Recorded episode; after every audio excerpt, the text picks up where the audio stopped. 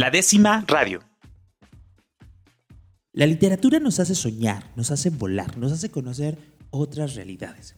Y algunas personas incluso les ha enseñado a amar, les ha salvado la vida.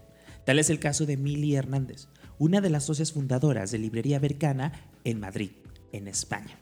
Vamos a conocer su historia y cómo es que a lo largo de casi 30 años nos ha nutrido de diferentes títulos, historias, colecciones, investigaciones, ensayos, que tienen como centro la diversidad sexual y el entendimiento de las nuevas realidades que se viven en diferentes partes del mundo y con las diferentes identidades de la comunidad LGBTIQ.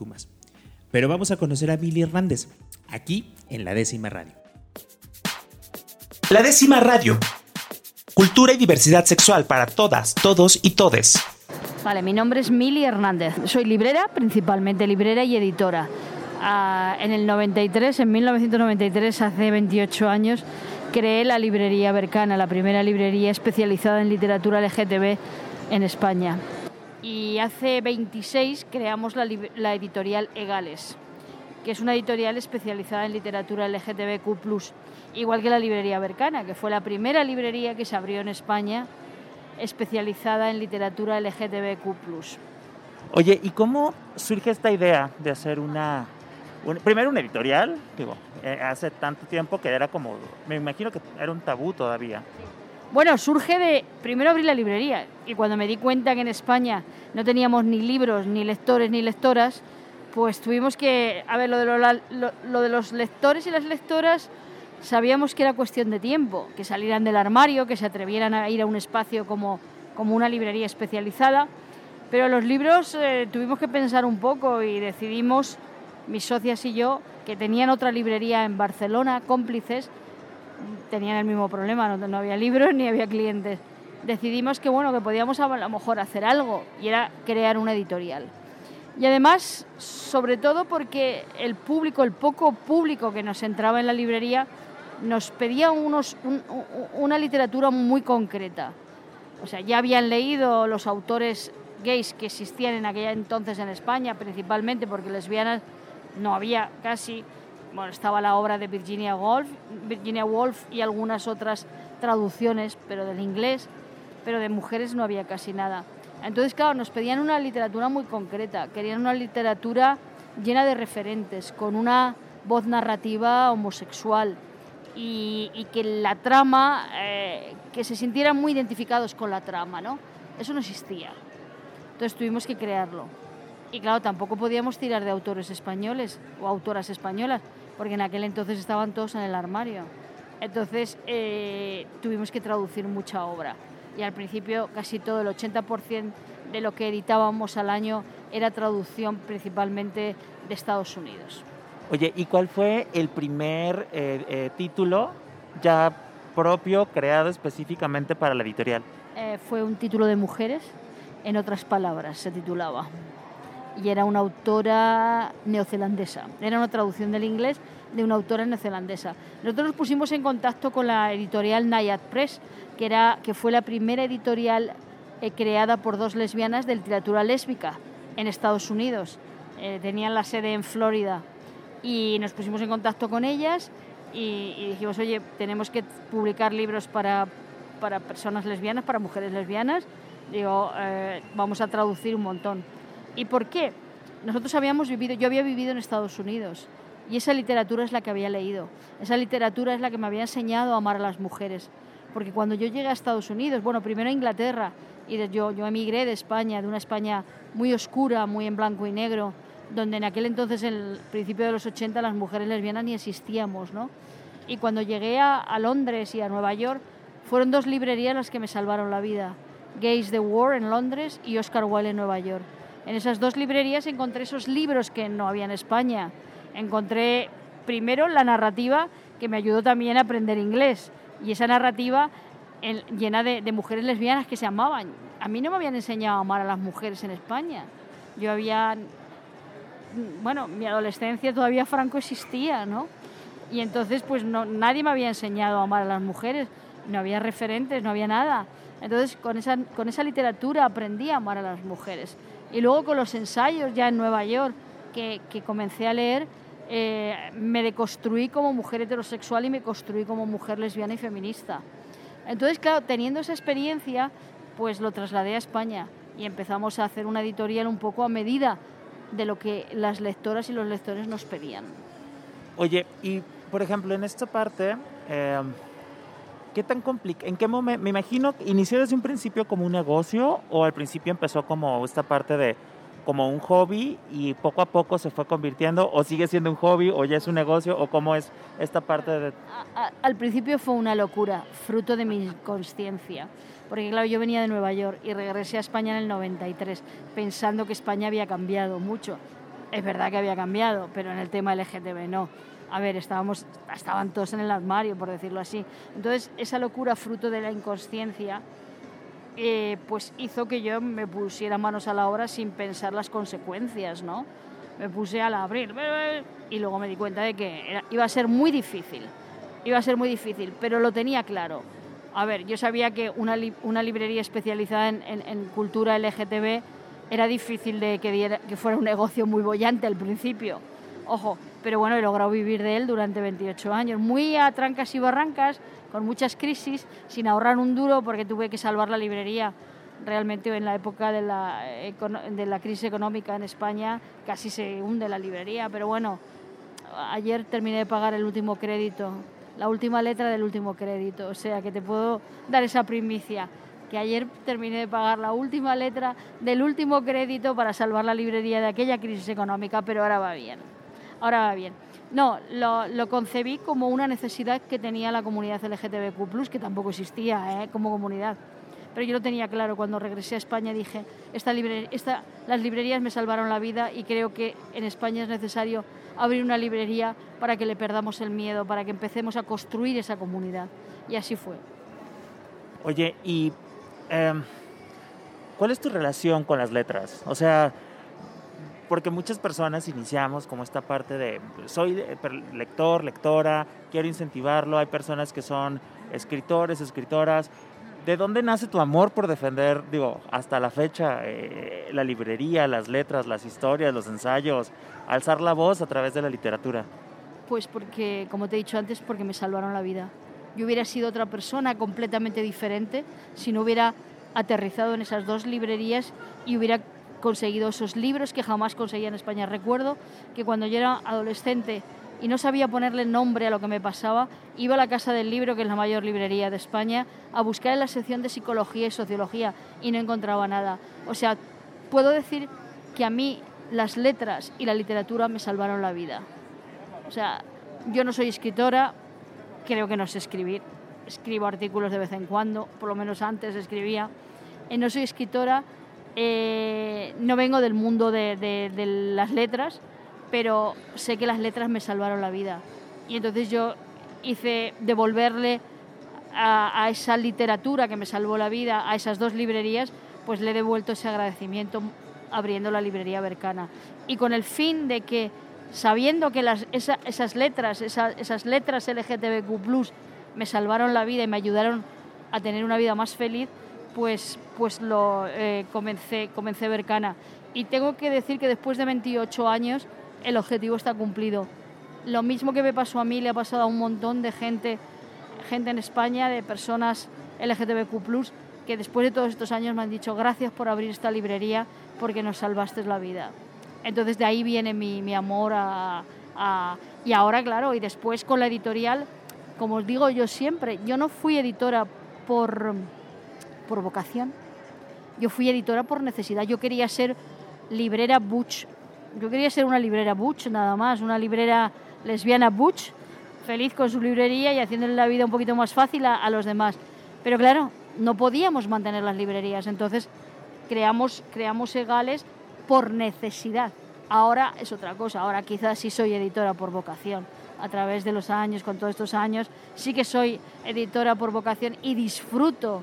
Hoy hoy mismamente estaba ahí pensando en un libro, en, un libro porque un autor quiere escribir algo pero no sabe por dónde ir y pues creo que lo he parido ahí en, el stand, ¿no? Entonces, tengo que decir que yo llegué a las letras pues por mi lesbianismo, por decirlo así. Oye, y algo que mencionas que es muy importante es cómo la necesidad de estos contenidos te ha llevado pues a crear una revolución en la literatura, porque incluso aquí en, en México pues tiene renombre, los títulos, etcétera. Eh, ¿Cómo notas tú este cambio en los contenidos de hace veintitantos años, las historias, qué se cuenta ahora, digo? Claro, claro. Fíjate, cuando nosotros empezamos, los textos eran muy, muy planos, muy simples. Historia de amor entre dos chicos o dos chicas, toda la problemática en torno a esa historia de amor, mis padres no lo saben, cómo salgo del armario, eh, que no me quiere si me quiere, o sea, los textos eran muy, muy planos, por decirlo así, con una temática muy concreta. Pues eso, cómo consigo el amor de mi vida, cómo puedo salir del armario, cómo, eh, en aquellos años además el tema del SIDA estaba muy presente en la literatura también y ahora por completo eso ya no existe, eso ya la literatura es mucho más compleja, ya esas historias de, amor ya son poliamorosas, por decirlo así, eh, los ensayos ya son teoría queer pura y dura, eh, son eh, ensayos que buscan, que intentan encontrar la identidad, en este caso ahora que tenemos en España un, tema muy candente como es la transexualidad, porque se están intentando aprobar todas las leyes que ya darían paso a que las personas trans no tuvieran ningún problema. ¿no? La literatura es muy, es muy diferente a la que se hace ahora, a la que se hizo en aquel entonces. En aquel entonces las lectoras y los lectores necesitaban eso. Como decían y venían a la librería, yo quiero un libro que acabe bien, no quiero complicarme la vida. Eh, esa, es, esa frase te, te, dice lo que realmente querían en aquel entonces. Ahora es diferente, ahora es una literatura mucho más compleja, mmm, con, con, diferentes voces, con diferentes temas. No, no, no, nada que ver. Ya las historias de amor ya han pasado a, a otra vida. O sea, han modificado incluso las mismas relaciones, las mismas historias de amor han... Sí, antes eran como más planas, porque la gente quería eso y ahora no, ahora es, ahora es otra historia, otra, otras historias con, mucho más complejas y mucho más eh, llenas de literatura, por de, decirlo así. Oye, ¿y en qué momento consideras tú con la publicación de qué autor, con la creación de qué libro, consideras tú que dices, fue con el momento de que, que se te sentiste como de, ahora sí, ya está agarran, agarrando más fuerza la, la, la editorial? Este. Editorial, sí, es verdad que yo hay un libro del cual me siento muy orgullosa, que es de Sodoma Chueca de Alberto Mira. Es una historia cultural de la homosexualidad en España en el siglo pasado. Él arrancó el libro con la muerte de, de Oscar Wilde y, hasta, y, el libro llega hasta el 93. Esa, esa historia cultural la necesitábamos porque en España nadie había hablado de nosotros. Tuvieron que llegar todos los ensayistas como Alberto Mira, como Juan Vicente Aliaga, como Ricardo Llamas, a, escribir nuestra historia, como Arturo Arnalte. Entonces, para mí ese libro fue fundamental, porque fue decirle a, la sociedad española, en este caso, o al mundo, nosotros no hemos, no hemos surgido como hongos ahora a partir del 93, que es cuando en España explotó todo. No, no, no. Aquí estamos. Y toda esta gente lo ha pasado muy mal. Algunos lo han pagado con su vida, como García Lorca, otros con el exilio, como Luis Cernuda. ¿no? Entonces, de ese libro me siento muy orgullosa y creo que fue el libro que situó ya el, la, la, cultura LGTB en, en, en, el panorama español, ¿no? Yo creo que todavía algunos sectores nos miran con reojo, todavía, porque hay librerías que no son capaces de saber qué hacer con estos libros, no saben ni cómo colocarlos en las librerías, ¿no? Pero creo que ese libro cambió un poco la realidad. Y ahora hay otro libro muy interesante, Maricones de antaño, que también cuenta nuestra historia. Ramón hacía unos hilos, Ramón Martínez hacía unos hilos en internet hablando de maricones solemnes, bueno, pero lo que ha hecho ha sido en el libro ampliarlo y ha metido a todas las personas que fueron homosexuales, a todos esos personajes y personas que fueron homosexuales a través de la historia y ha, hecho, ha contado sus historias, historias muy bonitas y, y, además muy desconocidas, ¿no? Hay libros que te marcan. Luego hay otro libro que, nos ha, que a mí me ha marcado, es A la conquista del cuerpo equivocado de Miki Misé, que es un ensayo sobre transexualidad. Pero el ensayo es, es maravilloso porque ha, se ha desnudado él y ha contado su propia historia, su propia historia de su tránsito de, de mujer, nació mujer a, a, un hombre trans, ¿no? Es, él es doctor en sociología y es un libro que está ayudando mucho ahora a entender, a entender la transexualidad. Oye, ¿Y qué papel ha jugado la FIL en todo este tiempo? Digo, nos encontramos aquí. Hombre, para mí la FIL fue muy importante. Yo, en cuanto pude venir, yo recuerdo que la primera vez que vine, no, no vine con stand, simplemente vine a ver. Teníamos muchas peticiones de México, de la gente nos escribía, bueno, nos escribía por mail, nos decía, oye, ¿cuándo vais a traer estos libros a México, no? ¿Cuándo vais a venir? Y yo, yo sabía perfectamente que México necesitaba estos libros también, ¿no? Y sabíamos que teníamos que dar el salto, teníamos que dar el salto. Y yo la primera vez que vine, vine a ver cómo estaba el país en el tema. Yo conozco México, he viajado muchas veces, pero vine un poco a hacer investigación, cómo estaba el país en el tema LGTB, cómo estaba la FIL, cómo estaba todo.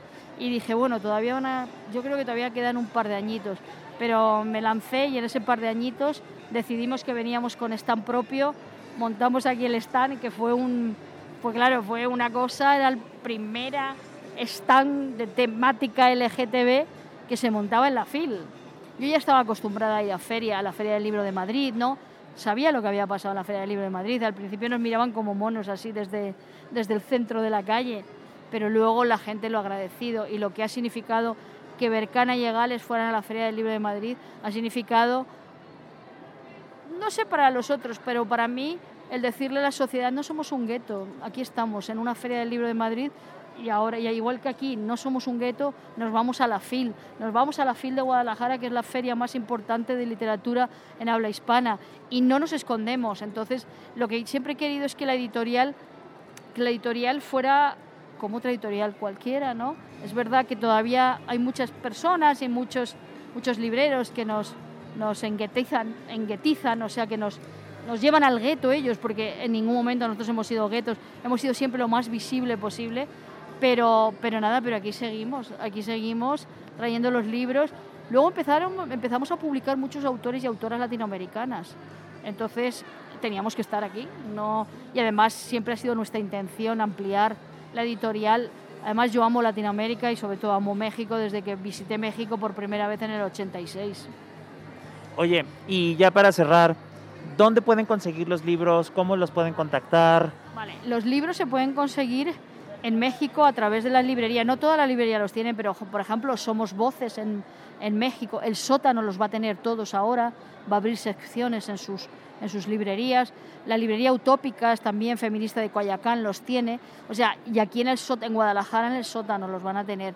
Eh, es verdad que es difícil porque convencer a las librerías de que estos libros necesitan un espacio propio es difícil. ¿eh? Que llevo 28 años intentándolo en España y todavía las grandes superficies no tienen una sección LGTBQ+. ¿eh? Creo, que, creo que en México se ven más en las grandes superficies, en las librerías. Es verdad que en España estamos en todas las librerías pequeñas, ¿no? Pero se ven más en las grandes superficies en México que en España. Oye, ¿y las redes sociales? Redes sociales sí, tenemos redes sociales. Las redes sociales son muy importantes y, y te lo digo yo que cuando abrimos la librería y montamos la editorial, lo único que existía era el fax. El fax ¿eh? Yo para, para diseñar las portadas y buscar las portadas tenía que mirarme todos los libros de arte. No había, no había internet, ¿no? no existían los bancos de imágenes. Yo tenía que ir visitando todas las librerías de arte, compraba allí, tengo una colección de libros de arte en mi casa, simplemente para hacer las portadas de, de, los libros, cosa que ha cambiado también. Las redes sociales han sido fundamentales y además nosotros tenemos libro electrónico y desde el principio dijimos, vamos a hacer un esfuerzo para, para, tener libro electrónico porque yo sé que al otro lado del charco estos libros los van a necesitar y el libro electrónico es mucho más barato y se puede acceder a él mucho más fácil. ¿Cuáles son sus redes sociales? Nuestras redes sociales son Editorial Legales, eh, el, Twitter es Editorial Legales y también Editorial Legales el Instagram, o sea, lo van a encontrar fácilmente cuando pongan Editorial Legales. Pues muchísimas gracias, Mili. Gracias a vosotros. La décima radio. Cultura y diversidad sexual para todas, todos y todes.